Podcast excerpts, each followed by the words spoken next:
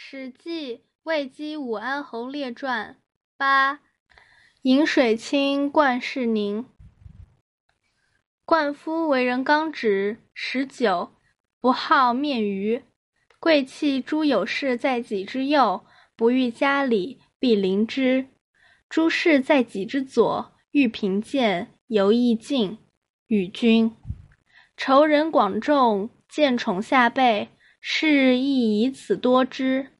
夫不喜文学，好任侠，已然诺。诸所与交通，无非豪杰大华，家累数千万，食客日数十百人，卑驰于田园，宗族宾客为权力。横于颍川，颍川儿乃歌之曰：“饮水清，冠世宁；饮水浊，冠世足。”冠夫家居虽富，然失势，倾向世中宾客亦衰。及魏姬侯失势，意欲以冠夫引神披根，生平木之后弃之者。冠夫亦以魏姬而通列侯宗室为名高，两人相为引众，其犹如父子然，相得欢甚，无厌恨相之晚也。译文：灌夫为人刚正直爽，好借酒使气，不喜欢当面奉承人。皇亲国戚以及那些有权势地位在自己之上的人，他从不想对他们恭敬有礼，一定要侵犯他们。那些地位在自己之下的人，越贫穷越卑贱，他尤其愈加尊敬，与他们平等相待。在大庭广众之前，总是推重那些地位低下的人，使他们获得荣耀。世人们也因此推重称扬他。冠夫不喜欢文章经术，喜欢讲信义、打抱不平、兑现自己的诺言。那些所跟他交往的人，没有不是英雄豪杰以及奸诈狡猾之人。家中财产累积有数千万之多，计时的宾客每天有几十上百人。家中有山坡、池塘、田地和庄园。他的宗族和宾客追逐权势钱财，在颍川一带横行无忌。颍川的小孩就在歌谣中唱道：“饮水清澈，冠氏家族就安宁；饮水浑浊，冠氏家族定灭族。”冠夫居住在家中，虽然富有，然而他失去了权势。那些倾向进城和宾客一天比一天减少。当魏姬侯失去权势时，也想依靠灌夫来纠正那些从前仰慕他们而后来抛弃他们的人。灌夫也依靠魏姬侯和列侯宗室交往，借以提高自己的名声。两人互相援引推重，他们的交友好像父子一样融洽，情投意合，相交甚欢。没有满足，只遗憾彼此互相了解太晚了。详解。冠夫为人刚直，十九，不好面鱼。冠夫为人刚正直爽，好借酒使气，不喜欢当面奉承人。十九，因酒而使气，等于说发酒疯。贵戚诸有事在己之右，皇亲国戚以及那些有权势的地位在自己之上的人，右等于说上。古人除乘车外，以右为上位。以左为下位，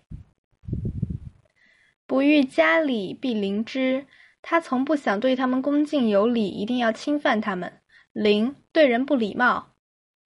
辞海七五，如中庸，在上位，不临下。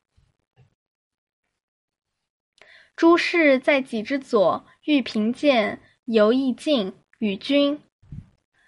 那些地位在自己之下的人，越贫穷卑贱，他尤其愈加尊敬，跟他们平等相待。君通君，与君跟他们平等。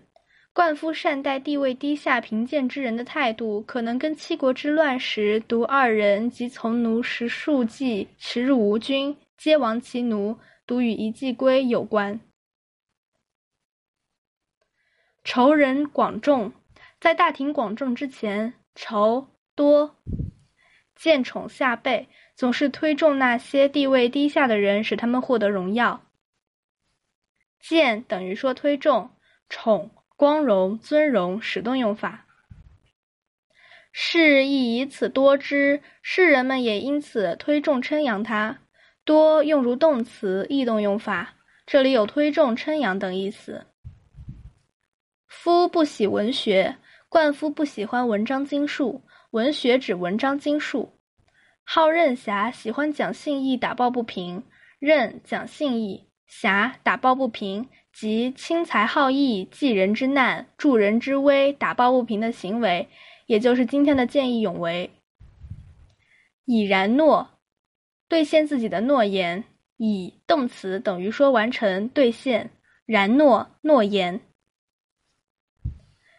诸所与交通。那些所跟他交往的人，交通等于说交往，无非豪杰大华，没有不是英雄豪杰以及奸诈狡猾之人。杰通杰，华奸诈用如名词。家累数千万，食客日数十百人，卑池田园。家中财产积累有数千万之多。计时的宾客每天有几十上百人，家中有山坡、池塘、田地和庄园。卑池田园是说有卑池田园。宗族宾客为权力，他的宗族和宾客追逐权势财钱财，权势力利钱财，为权力追权逐利，指追逐权势钱财，为动词。横于颍川，在颍川一带恣意妄为。横，恣意妄为。颍川，汉郡名，在今河南省中部和东南部一带。灌夫的家乡颍阴即属颍川郡。颍川儿乃歌之曰：“颍水清，冠室宁；颍水浊，冠室足。”颍川的小孩就在歌谣中唱道：“颍水清澈，冠氏家族就安宁；颍水浑浊，冠氏家族定灭族。”族灭族，清宁押韵，浊族押韵。冠夫家居虽富，然失势，倾向室中宾客易衰。冠夫居住在家虽然富有，然而他失去了权势，那些倾向进城和宾客一天比一天少。倾向室中这类宾客日益减少，室中加官名。在原有官职上加侍中，就可以出入宫禁，成为皇帝的近亲。能加侍中的有列侯、将军、卿大夫等。及魏姬侯失势，意欲以冠夫引神披根，生平慕之后弃之者。到魏姬侯失去权势的时候，也想依靠冠夫来纠正那些从前仰慕他们而后来抛弃他们的人。引神和披根都是木工的事。引神使合于神墨，披根披削根株，以便造成木器。参用郭松涛说：“见《史记札记》，四字连用等于一个及物动词，纠正的意思。”冠夫亦以魏姬而通列侯宗室为名高。冠夫也依靠魏姬侯和列侯宗室交往，借以提高自己的名声。通等于说交往，两人相为引重，其犹如父子然。两人互相援引推重，他们的交友好像父子一样融洽。由交游，然什么的样子，词尾。相得欢甚，无厌，恨相知晚也。情投意合，相交甚欢，没有满足，只遗憾彼此互相了解太晚了。厌，满足。相得指情投意合。